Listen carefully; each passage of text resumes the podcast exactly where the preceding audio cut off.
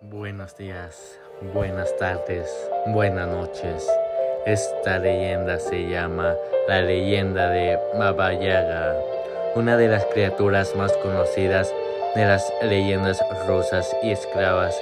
Es la bruja Baba Yaga, una anciana mujer que habita los bosques. La leyenda dice que este ser del que se dice que se alimenta de niños dispone de dientes de hierro con los que fácilmente puede desgarrar la carne. Sin embargo, algunas de sus representaciones no son siempre negativas. Se dice que guarda las aguas de la vida y de la muerte y habita en una casa a la cual se desplaza con enormes piernas de pato y en cuya empalizada pueden verse numerosos cráneos humanos.